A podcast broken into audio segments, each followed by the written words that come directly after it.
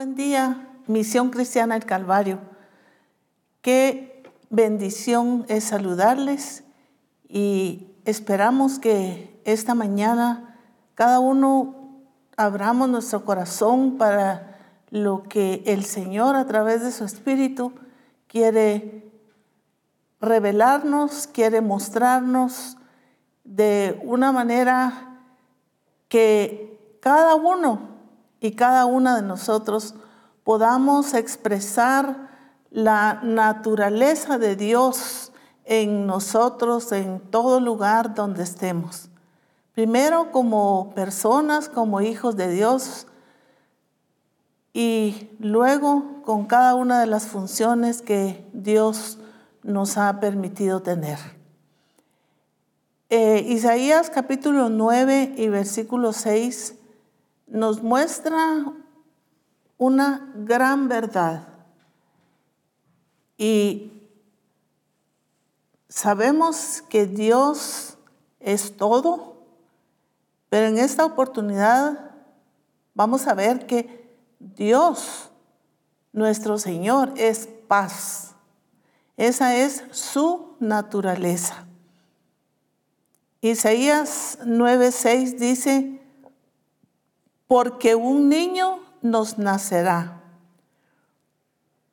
un hijo nos será dado, nos es dado, y el principado sobre su hombro, y se llamará su nombre admirable, consejero, Dios fuerte, Padre eterno, príncipe de paz.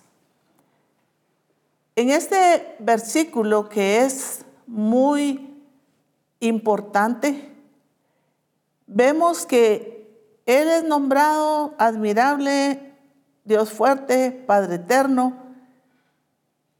príncipe de paz. Entonces, eh, iniciaremos esta mañana con el entendimiento que la naturaleza del Padre es paz.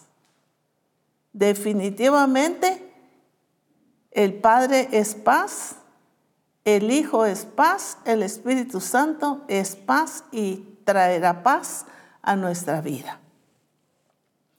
Entonces es sumamente importante que nosotros estemos muy conscientes de la naturaleza de Dios. Su naturaleza es paz. Y Él en su amor nos ha dado de su naturaleza. Ustedes y yo tenemos la naturaleza de Dios. Ha sido implantada en nosotros su naturaleza. Entonces, por tanto, si nosotros tenemos su naturaleza y Él es paz, creo que está muy claro que la voluntad de Él es paz, es la paz, porque Él es paz. Definitivamente, la naturaleza de Dios es paz. Por tanto, tu naturaleza, mi naturaleza, tiene que ser paz. Efesios capítulo 2 y versículo 14 nos dice, porque Él es nuestra paz, que de ambos pueblos hizo uno, derribando la pared intermedia de separación. Pero quiero leerles el versículo 15. Aboliendo en su carne las enemistades, la ley de los mandamientos expresados en ordenanzas para crear en sí mismo de los dos un solo y nuevo hombre, haciendo la paz. Todos sabemos que el pecado nos separó de Dios, pero Cristo por su sangre preciosa nos hizo cercanos, limpiándonos de todo pecado libres de juicio y de todo sentimiento de culpa. Es ahí cuando la paz de Dios, esa paz de Dios llena nuestro corazón.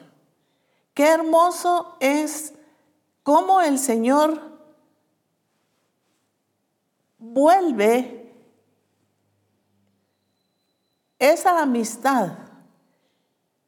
Y el Señor nos ha llamado sus amigos.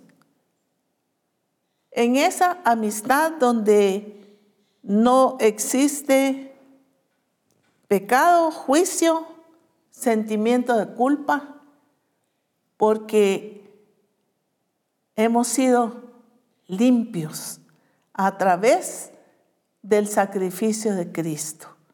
Qué hermoso todo lo que Dios ha hecho contigo y conmigo. Ha sido maravilloso ver toda la obra de Cristo, toda la obra redentora de Cristo, en beneficio de la humanidad, en beneficio de tu vida y de mi vida.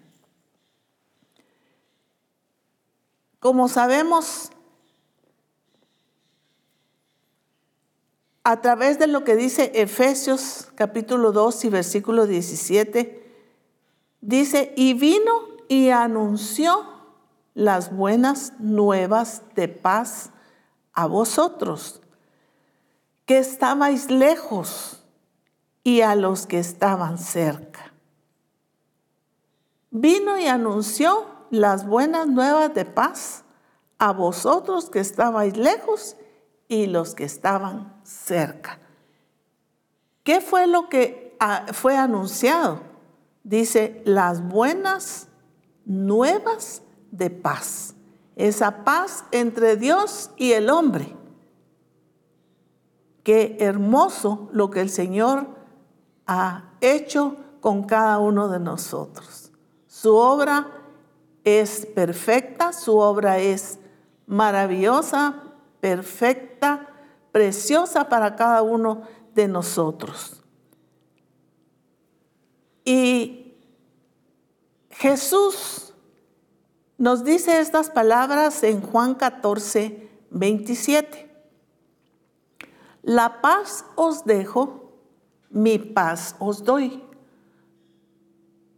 No os la doy como el mundo la da no se turbe vuestro corazón ni tenga miedo.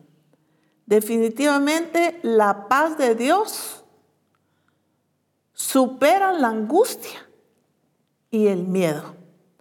Dice, mi paz os doy, mi paz os dejo, no como el mundo la da. No se turbe vuestro corazón ni tenga miedo.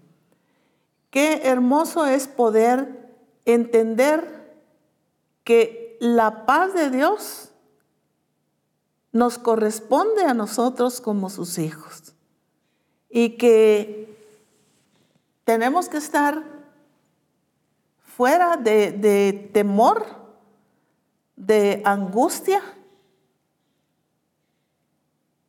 porque Él es nuestra paz y ha traído definitivamente paz a nosotros. Cuando nosotros le recibimos, recibimos todo de Él. Y el Señor es muy claro en este versículo. Dice, mi paz os doy, mi paz os dejo, mi paz os doy. Y no es esa paz que el mundo eh, tiene ideales o, o esa paz eh, falsa paz que el mundo ofrece. Ustedes saben cuánta cosa el mundo eh, a través de su engaño le da a las personas, según para que estén en paz. Hay muchas cosas como licor, como drogas, como, bueno, tantas cosas que que el diablo ha inventado para una supuesta paz en la vida de las personas.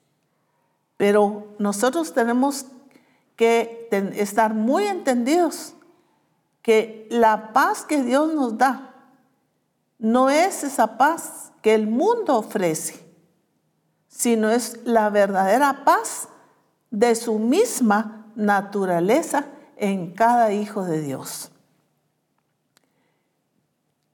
Que el Evangelio es paz y es una de las armaduras que el Señor nos ha dejado. Dice Efesios capítulo 6 y versículo 15, y calzado los pies con el apresto del Evangelio de la paz. ¿Cuál es esta clase de Evangelio a través del evangelismo que nosotros debemos llevar? Es el Evangelio de la paz. No es el Evangelio de contienda, Muchos llevan un evangelio de contienda, empiezan a pelear con los demás, a discutir, a tratar de convencer, pero el Señor nos manda que nos calcemos los pies, pero con el apresto del Evangelio de la paz. Entonces, ¿qué es lo que nosotros tenemos que llevar a las personas a través del evangelismo? Es ese evangelio de la paz. Hacerles comprender que el evangelio no es discusión, no es ver quién tiene la razón, sino es disfrutar de la naturaleza de Dios en esa paz en nuestro corazón. Entonces, qué importante es saber que Dios es paz, el Evangelio es paz y el reino de Dios es paz. Paz por el Espíritu Santo. En Romanos capítulo 14 y versículo 17 dice, porque el reino de Dios no es comida ni bebida, sino justicia, paz y gozo en el Espíritu Santo, producida por el Espíritu Santo en nuestras vidas, el cual es parte del fruto del Espíritu Santo. Entonces entendemos que el reino de Dios, dice, no consiste en comida ni en bebida, sino en justicia, paz y gozo en el Espíritu Santo. Qué hermoso es si nosotros estamos dentro del reino de Dios. Si vamos a proclamar a las naciones el reino de Dios, tenemos que tener claro y entendido que debemos llevar ese evangelio mostrar que el reino de Dios es paz, pero no solamente enseñarlo, sino mostrarlo a través de nuestra vida, a través de hombres y mujeres que gozan, que tienen la paz del Señor en su corazón, que esa paz abunda dentro de nosotros, que podemos vivir en paz con Dios, que podemos vivir en paz con nosotros mismos, porque es muy importante estar en paz con nosotros mismos, con Dios, con nosotros mismos y definitivamente estar en paz con los demás.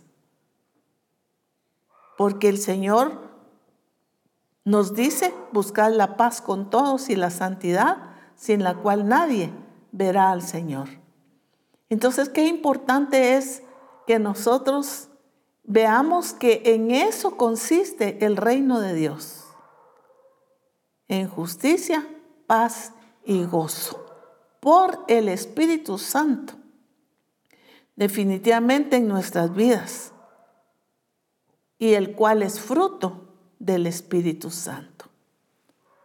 Entonces somos llamados a expresar ese fruto de la paz. Esta es definitivamente la voluntad de Dios. En Jeremías capítulo 29 y versículo 11 dice, porque yo sé los pensamientos que tengo acerca de vosotros, dice Jehová. Pensamientos de paz y no de mal, para daros el fin que esperáis. Qué hermoso es que el Señor nos asegura y nos dice, porque yo sé los pensamientos que tengo acerca de vosotros. Y son pensamientos de qué? De paz y no de mal, para daros el fin que esperáis. O sea, esta es la voluntad de Dios. Este es el deseo de Dios. Él está pensando en ti, pensando en mí. Pero ¿cuál es ese pensamiento? De paz. De paz. Eh, no para mal, sino para daros, dice, el fin que esperáis. Entonces la voluntad de Dios es que tengamos paz. Y en Romanos capítulo 15 y versículo 13 nos dice de esta manera. Y el Dios de esperanza os llene de todo gozo y paz en el creer para que abundéis en esperanza por el poder del Espíritu Santo. Qué hermoso, dice el Dios de esperanza, os llene, que es algo que está lleno, que no le falta nada, que está rebosante. Y es necesario. Muchas veces nos hace falta paz en nuestro corazón. Quizá no podemos dormir porque porque no hay paz. A veces pues puede ser nuestra conciencia de todo lo que hicimos incorrecto que no nos deja dormir, de todo aquello que pensamos mal acerca de los demás, de la manera con que nos comportamos ante Dios y ante los demás. Habría muchas razones para no tener esa paz. Pero el Señor a ti y a mí nos dice, en paz me acostaré y asimismo dormiré porque solo tú, Jehová, me haces estar confiado. Y en otro versículo que a mí me encanta, y sé que así es, dice, a su amado dará Dios el sueño porque podemos gozar de esa paz, esa paz infinita que el Señor nos da. Y por lo tanto podemos dormir, podemos descansar tranquilos. Por eso se llama paz, porque no hay inquietud, porque no hay zozobra, porque no hay temor, porque estamos enteramente confiados en Dios. Y eso es tener paz. Saber que Dios es soberano, que Dios tiene el control de todas las cosas, que Dios tiene el control de mi vida, de tu vida, y que, que Él está atento a nosotros. Entonces, qué importante es que nosotros estemos llenos de gozo de estar en el Señor, de gozo y paz en el creer, en el creer, en el confiar en, tu Dios, en mi Dios, para que abundéis, dice, en esperanza por el poder del Espíritu Santo. Siempre el Espíritu Santo está ahí presente. Y qué importante es que podamos ser discípulos, que estamos dentro del propósito de Dios, pero hombres y mujeres, que podamos disfrutar verdaderamente de la paz que Dios da, porque esa es su expresa voluntad para ti y para mí. Es importante tomar en cuenta que la paz no es ausencia de dificultades, pruebas u obstáculos por superar. Sin embargo,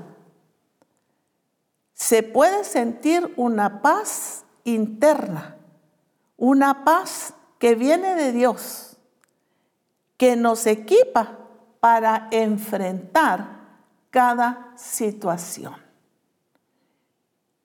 Muchas veces todos hemos pasado, experimentado diferentes situaciones, circunstancias de todos los tamaños y de todos los colores.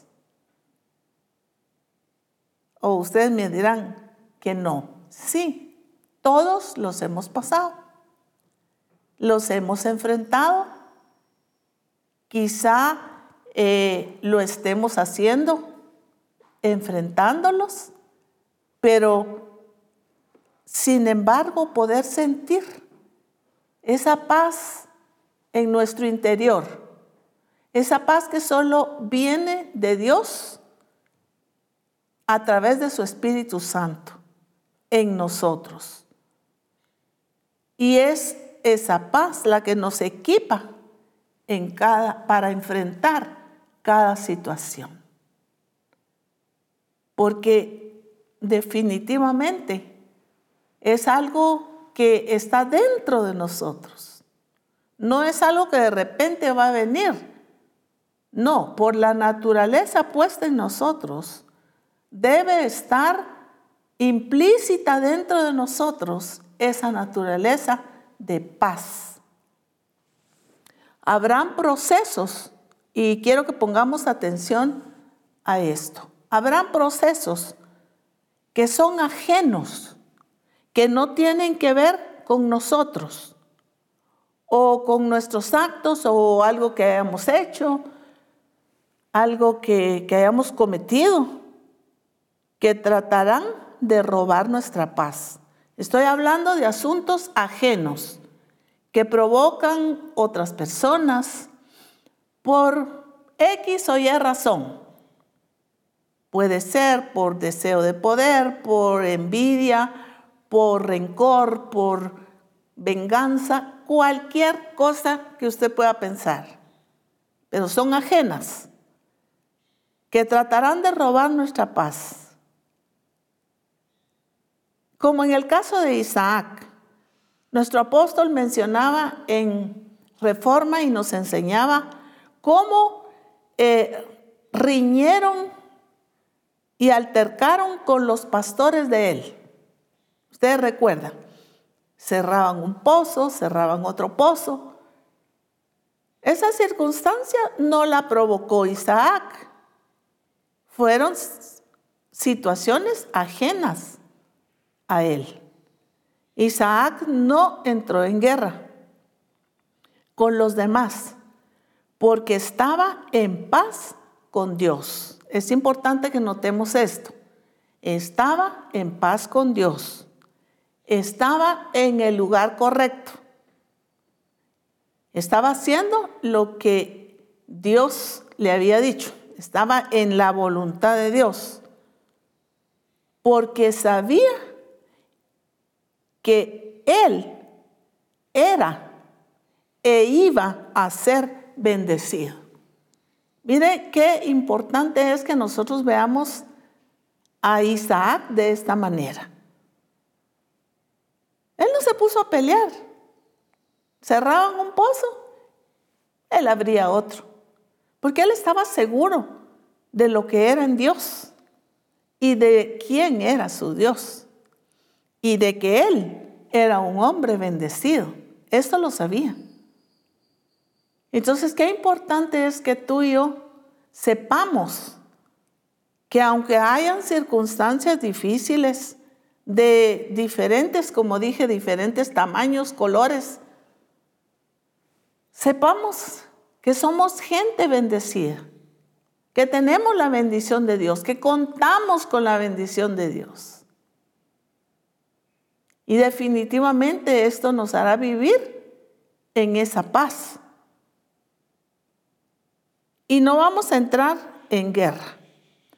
Hay un concepto muy, lo, utilizan mucho. Ella es una mujer guerrera y es que es, es guerrero y que la guerra y que ganó la guerra y que vamos a ir a la guerra. Si Dios hubiera deseado que nosotros fuéramos guerreras, nos hubiera puesto una armadura de una vez incorporada. Pero no es eso estar en constante guerra, sino es que nosotros podamos aprender a depender de Dios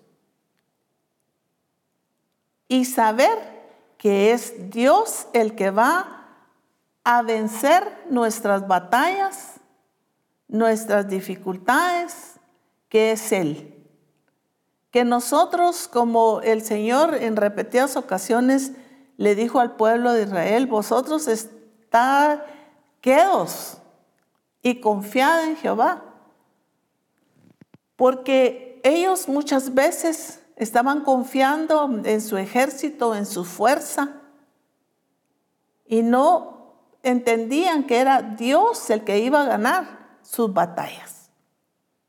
Entonces no es porque yo sea una mujer guerrera, es porque tengo a un Dios grandioso, poderoso, que en su soberanía me va a sacar y nos va a sacar adelante para cumplir su propósito de la manera que Él lo ha planificado para nosotros.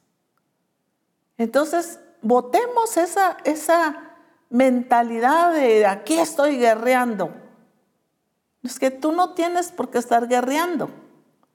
Lo que tú tienes y lo que yo tengo que hacer es confiar en mi Dios, estar en paz, creerle a Él, que Él va a, derrotar a nuestros enemigos, sea de, en la forma que sean y que se presenten, porque somos hombres y mujeres que le tenemos a Él, que tenemos su naturaleza y por tanto disfrutamos de esa paz interna en nosotros mismos.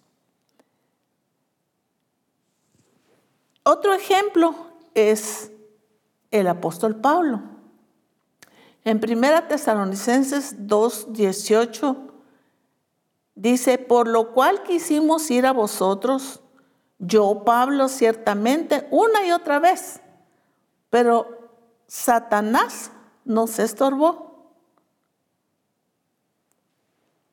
Esto era una situación ajena. Dice Pablo, y escuchábamos en Reforma Apostólica acerca de esto.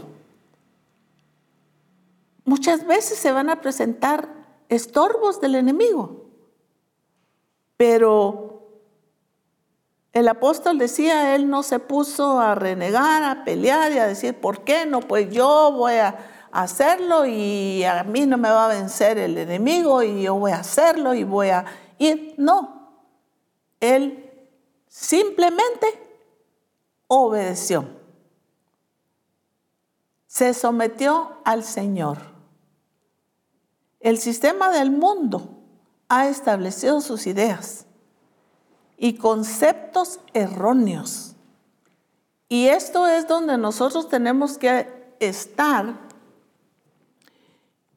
bien despiertos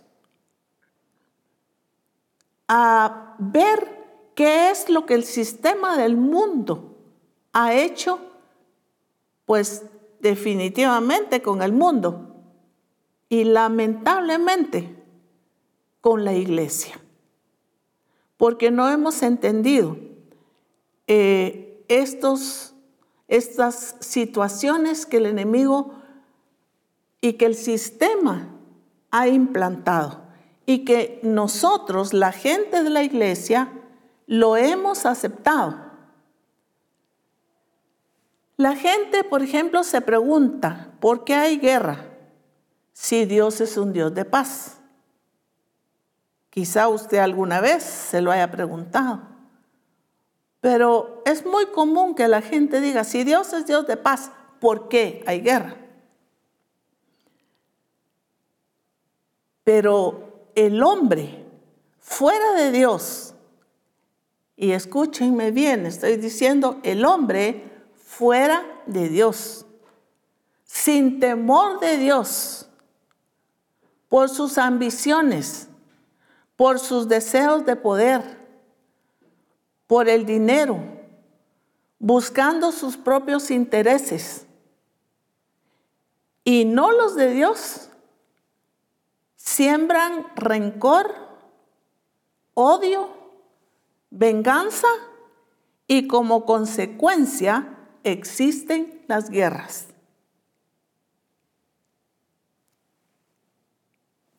¿De quién es entonces la culpa o la razón por que existan las guerras?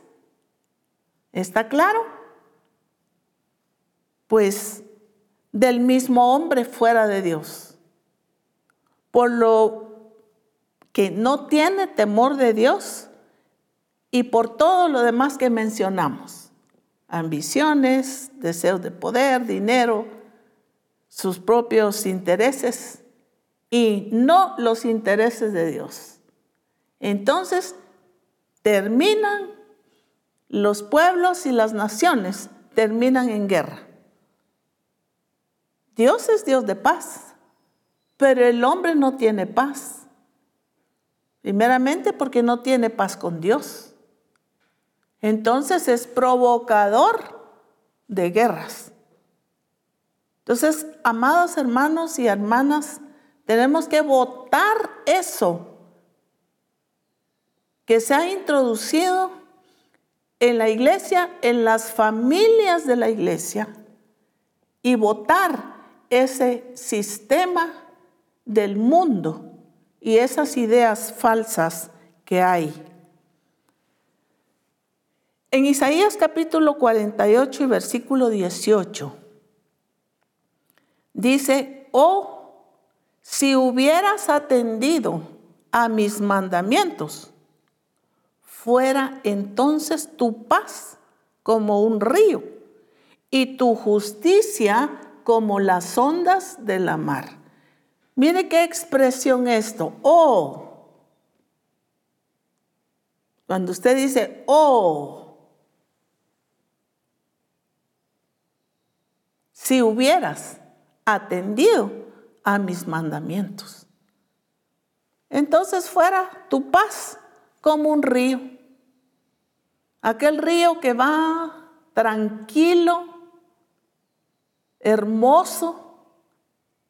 No sé si a usted, pero a mí me encantan los ríos, ver eso tan hermoso de la creación de Dios. Pero dice, entonces sería tu paz como un río. ¿Tú tienes esa paz como un río? ¿Disfrutamos de esa paz en medio de nuestro hogar, en la iglesia? Es la pregunta.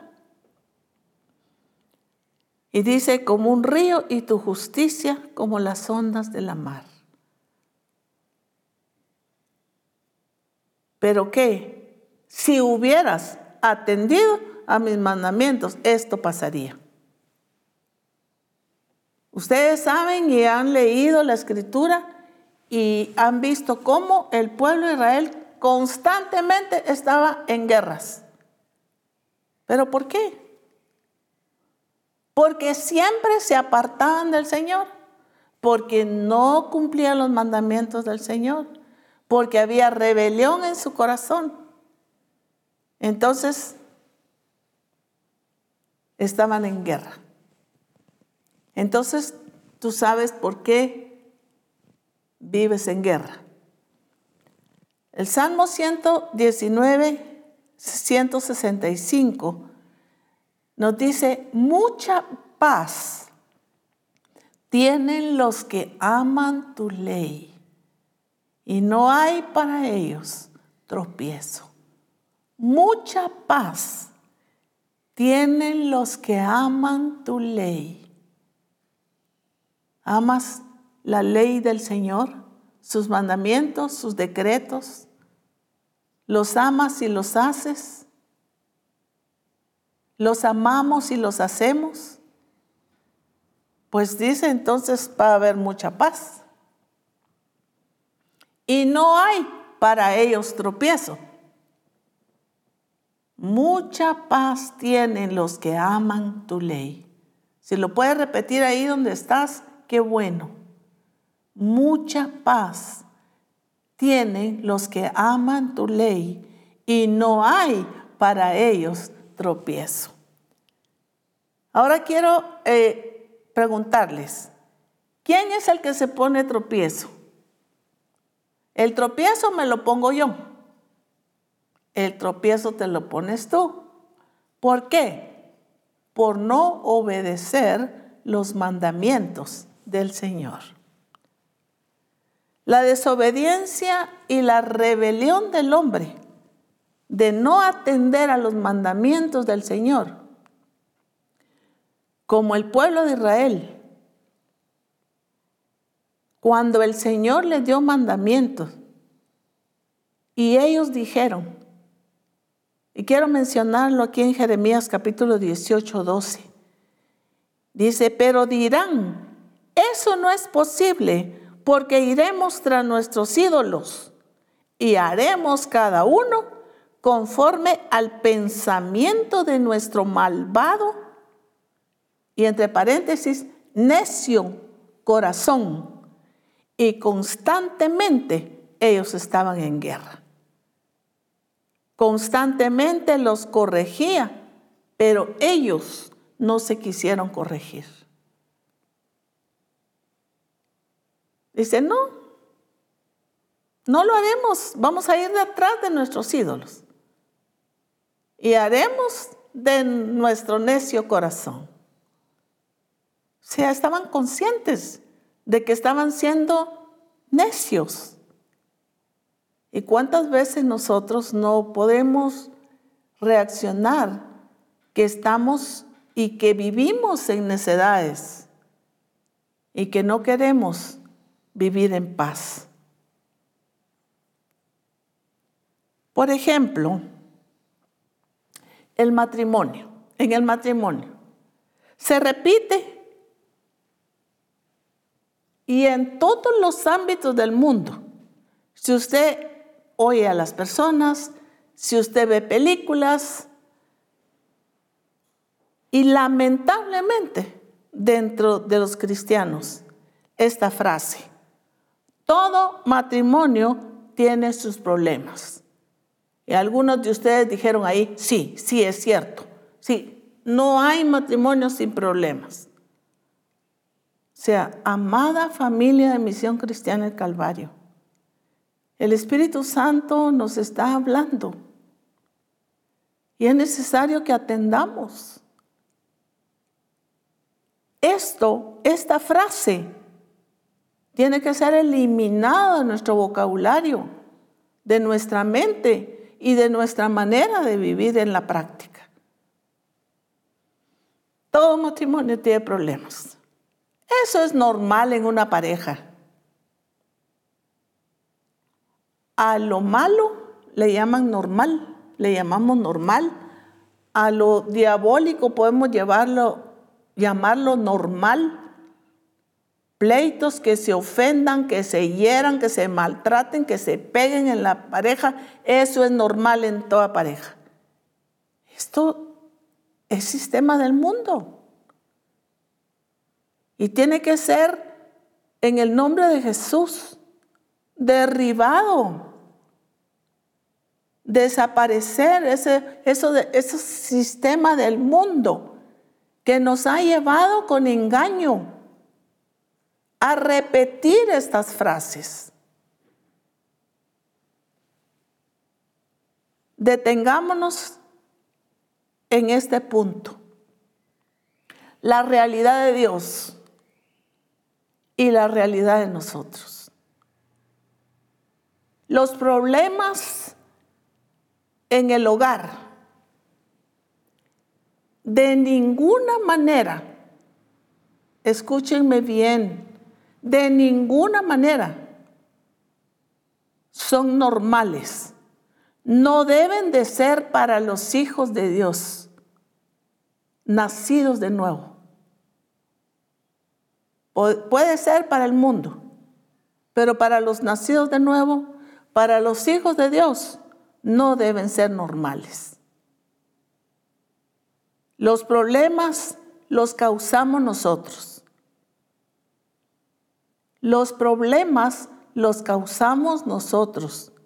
Los causas tú, los causo yo, si no hago y me ajusto a la voluntad de Dios. Porque no nos hemos sometido a su gobierno. No hemos estado sometidos al gobierno de Dios. No queremos obedecer la palabra de Dios.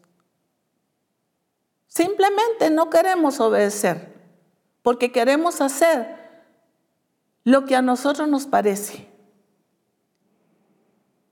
Como al pueblo de Israel, por nuestro necio corazón.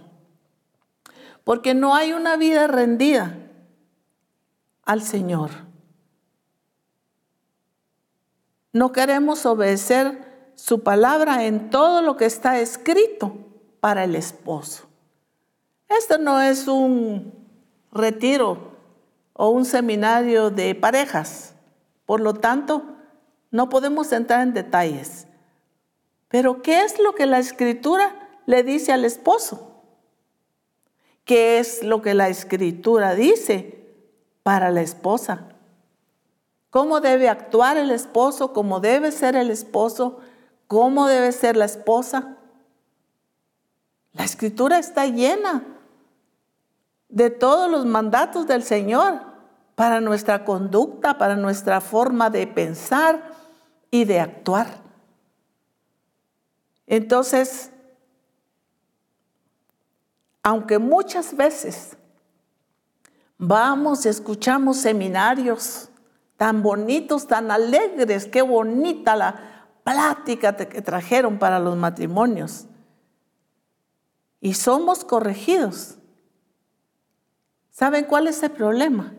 El problema es que nosotros mismos no nos corregimos y no hay transformación en nosotros. Ese es el problema. El problema no es que así es y que es normal y que toda pareja tiene problemas. No. El problema es que no atendemos a la palabra de Dios y no nos corregimos. Y no hay transformación en nosotros, en nuestro carácter. Seguimos siendo los mismos. No nos hemos doblegado, no hemos doblegado ese carácter, mal carácter, impulsivo, ofensivo, y actitudes. O sea, hay resistencia al cambio. Hay una resistencia al cambio. No nos gusta. El Señor dijo que iba a haber resistencia.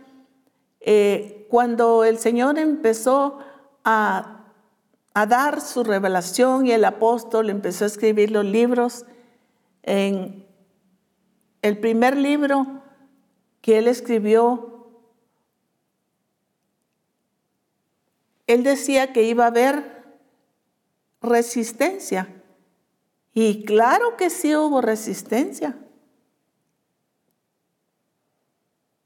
Porque el ser humano tiende a resistir y a no querer aceptar sus errores, sus pecados, su, mala eh, forma de conducirse. Entonces, esta es la situación. Hay resistencia a cambiar. Por lo tanto, no hay transformación. Por orgullo, no aceptamos que nosotros hemos faltado,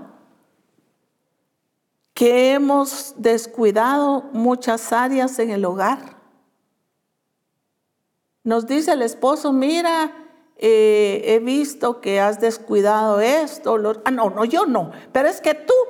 Y empieza como a sacar y a querer hacerlo sentir culpable porque nos está diciendo que nosotros descuidamos un área. ¿Por qué no decir, sí, mi amor, yo, yo sé, reconozco que he descuidado esta área y que he descuidado la otra y lo voy a corregir? Y hermanos, de veras es tan hermoso En varias ocasiones el apóstol me dijo, esta has descuidado, esta otra área la has descuidado y tú has sido así y ahora, ok. Le he estado echando la culpa a quizá a la falta de fondos, a, esto, a lo otro. Eh, bueno, hay muchas razones, pero lo voy a corregir. Porque yo entiendo que yo no veo la situación, pero tú sí la estás viendo. Y es tan hermoso cuando no podemos doblegarnos, reconocer dónde hemos fallado, pero lo podemos corregir. Porque esa es la forma y la manera en que podemos conducir el, el hogar dentro de la voluntad de Dios, reconociendo, votando el orgullo. Si es una de las cosas que el Señor aborrece cuando nos habla en proverbios, la altivez, el orgullo. Eh, descuidos en nuestra relación, hemos menguado, hemos afectado nuestra relación, descuidos en nuestro trato, en nuestras palabras. Siempre queremos encontrar al cónyuge como un culpable, ya sea el esposo o la esposa. Pero para que él se sienta mal o ella se sienta mal, sin reconocer nuestros errores. Y amados y eh, hermanos y hermanas, si el Señor nos está llevando a esa transformación, es importante que nosotros podamos eh, quitar, vencer ese orgullo y poder reconocer para corregir aquello que está afectando nuestra relación como pareja, como matrimonio, aquello que está afectando el hogar. Muchas veces somos egocéntricos. Queremos atenciones, mimos, halagos, romanticismo. Nos volvemos demandantes, pero sin disposición de dar. La relación de pareja es de dos. Ambos debemos reconocer nuestros errores, ambos debemos corregirnos, Ambos debemos tener disposición de dar, de darnos atención, de darnos pues muestras de amor, de comprensión, de ayudarnos mutuamente. Es de dos, sin tratar de culpar a nadie. Y una de las cosas es que no sabemos guardar nuestro corazón. El Señor nos ha hablado muchas veces y dice, sobre toda cosa guardada, guarda tu corazón porque de él mana la vida. Pero no sabemos en el matrimonio guardar nuestro corazón. permitimos, ay, es que qué dolor me causó. Es que si supiera lo que me dijo, lo que me hizo, lo que no hace. Y comienza dolor en nuestro corazón. Y permitimos que el dolor sea grande y se convierta en tristeza. Ay, ahora estoy triste. Y luego siento rencor, siento amargura. ¿Cuántos esposos y cuántas esposas han caído en una amargura tremenda? Y en vez de hacerse bien, solo se hacen daño. Ahora, esa no es la voluntad de Dios. La voluntad de Dios es que reconozcamos y que estemos dispuestos al cambio. Y que desechemos que los problemas y las circunstancias difíciles son normales, no es cierto. A la luz de la palabra de Dios, no es cierto. La verdad de Dios es que tú y yo reconozcamos, cambiemos, seamos transformados y vivamos de acuerdo a los mandamientos de Dios para el esposo y para la esposa.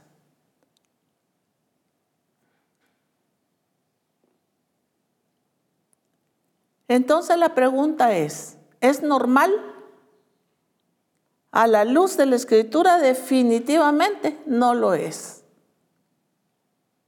Cuando hagamos la voluntad de Dios, entonces tendremos paz y la disfrutaremos como pareja, porque los dos somos entendidos en la voluntad de Dios. Qué importante es que hombre y mujer seamos entendidos en la palabra de Dios. Muchas veces hay conflictos en el hogar por las finanzas, porque no nos hemos ajustado a la voluntad de Dios y abrimos puertas al enemigo con nuestra mala administración y el apóstol lo mencionaba también en reforma. Hay mala administración. Tanto el hombre como la mujer y eso genera falta de paz. Eh, en primer lugar, no le cumplimos a Dios con nuestros diezmos, nuestras siembras, nuestras ofrendas. Y en segundo lugar, gastamos en lo que no tendríamos que gastar. Hay una mala administración en la provisión de Dios. El matrimonio fue establecido por Dios y nos da el mandamiento de amarnos como Cristo amó a la iglesia y se entregó por ella y establece un orden. Los problemas no son causa del matrimonio ni de Dios. Es por la siguiente razón. Eclesiastés 7:29. Dice, solamente he encontrado lo siguiente, que Dios hizo perfecto al hombre, pero este se ha complicado la vida. Ellos se han complicado la vida. Entonces, ¿cuál es la razón? La razón Muchas veces eres tú y soy yo. Porque Dios hizo perfecto al hombre. Dios te hizo perfecto, varón. Dios te hizo perfecta, mujer. ¿Cuál es el problema? Pues que nos complicamos la vida. Y quiero leer rápidamente algunas versiones no las voy a mencionar, pero En una de ellas dice, ellos se buscaron demasiadas complicaciones, el cual se apartó para ir por su camino cuesta abajo, dice otra versión. Se ha buscado demasiados problemas, se ha buscado demasiados problemas. ¿Quiénes son los que se han buscado demasiados problemas? El hombre y la mujer. Pero nosotros lo enredamos todo. Y como decimos en Guatemala, en el hogar nos hacemos bolas. ¿Pero por qué? Porque no tenemos clara la voluntad de Dios. La gente encuentra mil maneras de ser malas, dice otra versión. Ellos han seguido sus propias ideas. Pueden ser sus propias ideas, las ideas del sistema, las ideas del mundo. Y, la versión message dice, nosotros somos los que hemos hecho un lío de las cosas. Y díganme si no. ¿Por qué son los líos en el hogar? Pues porque tú los has creado, porque yo los pude haber creado. en la familia. Proverbios 17.1. Dice, mejor es un bocado seco y en paz que casa de contiendas llena de provisiones. Mejor es un bocado seco y en paz que casa de contiendas llenas de provisiones. Y aquí quiero tocar otro punto que en cuanto a la paz es muy importante. Ya hablamos acerca de por qué no hay paz en el matrimonio, pero ahora en la familia. ¿Cuántas familias, y ustedes no me dejarán mentir, cuántas familias se sientan a la mesa, pero en vez de comer agradecidos, felices, tranquilos y en paz, comienzan a atacarse unos a otros, comiendo en la mesa. Y ustedes lo han visto en las mesas, quizá lo han visto en su propia mesa, en las películas, en las series, en todas partes y empiezan a sacarse cosas delante de todos. Y se pierde la armonía y la paz, definitivamente. Luego alguien se levanta, ya no come y todo se arruina. ¿Cierto o no es cierto? No me dejarán mentir. Porque ese es el sistema del mundo el cual tenemos que votar y derribar en el nombre de Jesús. Cuando que el reunirnos en cada comida, en cada ocasión de celebraciones, debe ser de comunión, de alegría, de risas, desde el inicio hasta el final. Y cada uno, pues a su habitación o a su casa, en la santa paz del Señor. Ese es el diseño del Señor. La mesa tiene que ser realmente tan sagrada, donde podemos dar gracias a Dios por los alimentos.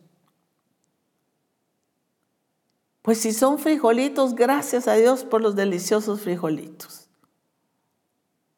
lo que Dios nos proveyó, pero podamos comerlos en la paz del Señor, donde hasta lo que comemos lo podamos digerir bien, pueda caer bien a nuestro cuerpo. ¿Por qué? Porque comimos en paz. Así es que amada hermana y amado hermano, no saques problemas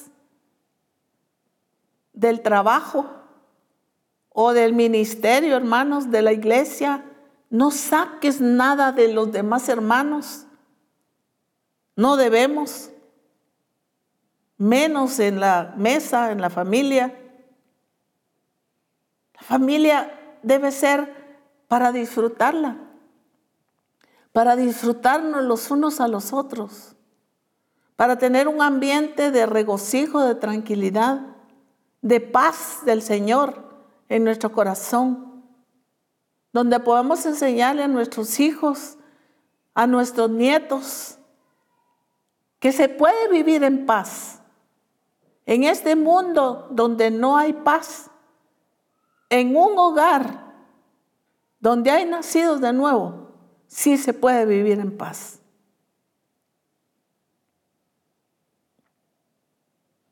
Debemos de ser pacificadores, no motivadores de conflictos.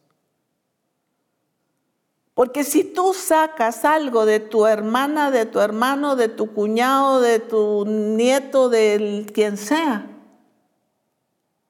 tú no vas a ser pacificador, porque tú vas a encender una mecha que va a terminar en un gran incendio.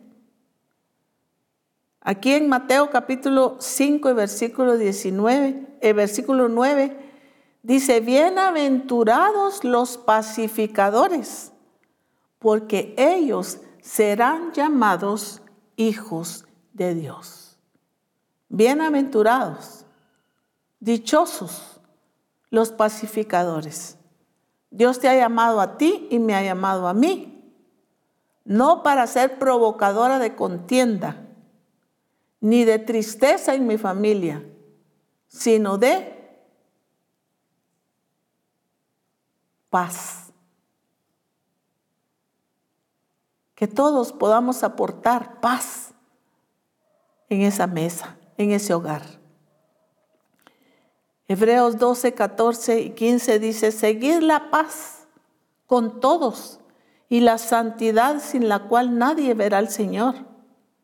Mirad bien, no sea que alguno deje de alcanzar la gracia de Dios, que brotando alguna raíz de amargura se estorbe y por ello muchos sean contaminados. Cuidado con con las raíces de amargura. Dice, porque no sea que muchos sean estorbados y contaminados.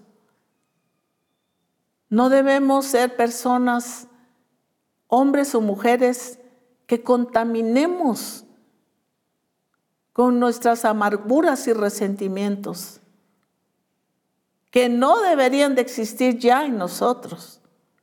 Pero si las hay, debemos de ir y doblegar nuestro corazón delante del Señor y sacar de nuestro corazón todo rencor, todo enojo, toda amargura y no contaminemos a los demás con esta amargura en nuestro corazón. Colosenses 3:15 dice, y la paz de Dios gobierne en vuestros corazones a la que sí mismo fuiste llamados en un solo cuerpo y sed agradecidos. Pero hay una actitud a la, cual tú y yo debemos tomar. Y es, dice, apártate del mal, el Salmo 34, 14, y haz el bien, busca la paz y síguela. ¿Cuál es el mandato? Busca la paz. Eso es lo que hacen los pacificadores. Busca la paz, tú mismo, tú misma, y síguela, hazla. Busca la paz y síguela. No podemos transmitir paz en el hogar, con el esposo, con los hijos, con los hermanos de la iglesia, porque no tenemos paz con nosotras mismas. Esa paz interna de Dios en nosotros. Y quiero rápidamente tocar un último punto y es en la iglesia. La gente, hay dos formas en que el sistema del mundo entra a la iglesia. La gente que entra a la iglesia con malas costumbres, no saben nada de Dios y traen el sistema del mundo implantado malas costumbres. Pero el punto número dos es la falta de que la iglesia viva y predique la transformación. De esa manera entra el sistema del mundo. Jesús nos da un ejemplo hermoso en Juan 17, 6, y también el apóstol mencionaba este versículo en Reforma. He manifestado mi nombre a los que del mundo me diste, tuyos eran, me los diste y han guardado tu palabra. Recordemos, hermanas y hermanos, que estos hombres eran hombres sin transformación. Sin embargo, Jesús los trabajó, los enseñó, los corrigió y los transformó. El trabajo de la iglesia, tanto de los siervos de Dios como de toda la iglesia, es llevar a la gente a esa transformación. Encontramos a un Juan, a un Jacobo al principio, eh, solo lo voy a mencionar, en Lucas 9:54 dice que ellos dijeron, Señor, ¿quieres que bajemos fuego del cielo y los consuma? Eh, sin embargo, encontramos a un Juan, el discípulo amado que se recostaba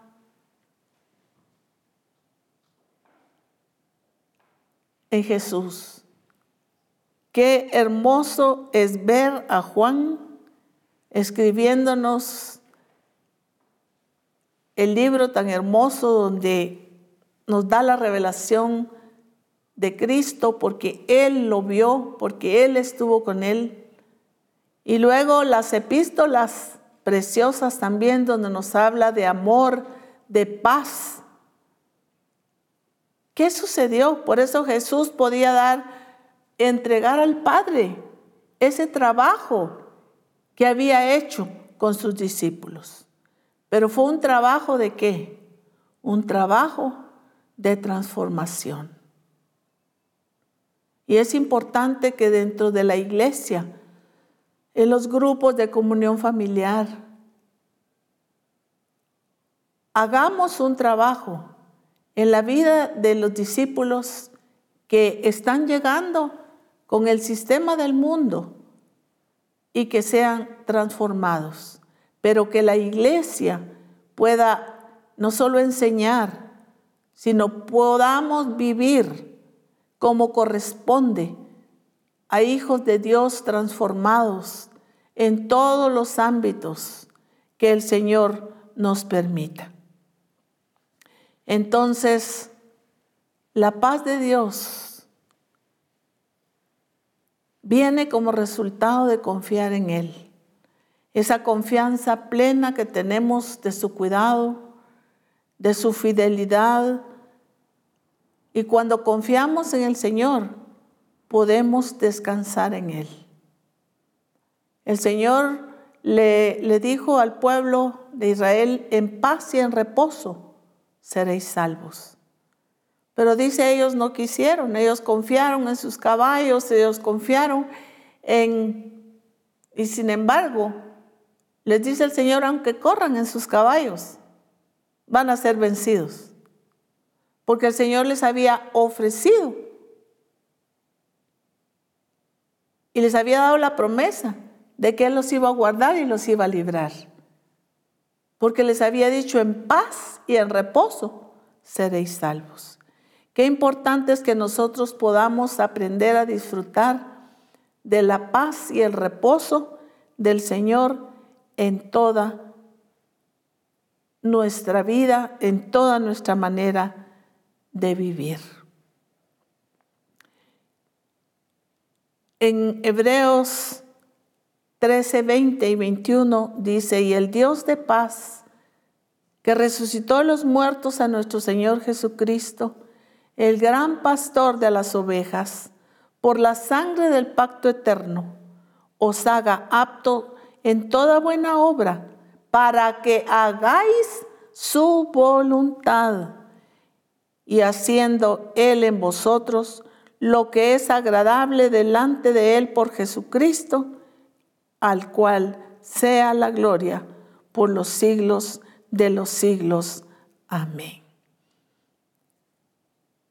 El gran pastor de las ovejas, ese Dios de paz, ese Dios de paz que dice, os haga aptos para toda buena obra,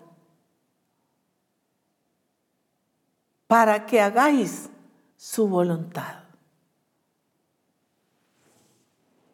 Qué hermoso es que como hijos de Dios podamos ser hombres y mujeres que vivimos en paz por la naturaleza de ese Dios de paz en nosotros, pero que también podamos ser pacificadores pacificadoras, que podamos disfrutar de esa paz de Dios en el trabajo, en la casa, en el matrimonio, en la familia, en la iglesia. Vidas transformadas, disfrutando de esa paz que no es como el mundo la da, yo os la doy, dice el Señor. Oremos. Padre amado, glorioso, gracias porque tú eres el Dios de paz. Gracias porque esa es tu naturaleza. Y gracias porque tú nos has dado esa paz, nos has dejado esa paz y tu voluntad es que vivamos en paz contigo y con los demás. Señor, que podamos entender lo que el Espíritu Santo nos ha hablado esta mañana, que de ninguna manera es normal los conflictos en nuestra vida, en nuestro matrimonio, en la familia, en la iglesia, porque tú eres Dios de paz. Y que podamos experimentar de una manera gloriosa esa paz que sobrepasa todo entendimiento, gobernando nuestros corazones. Te bendecimos, te glorificamos y te damos Gloria a ti por lo que eres, por lo que estás haciendo y por lo que harás. En Cristo Jesús te damos gracias. Amén. Bendiciones para cada uno de ustedes y de sus hogares.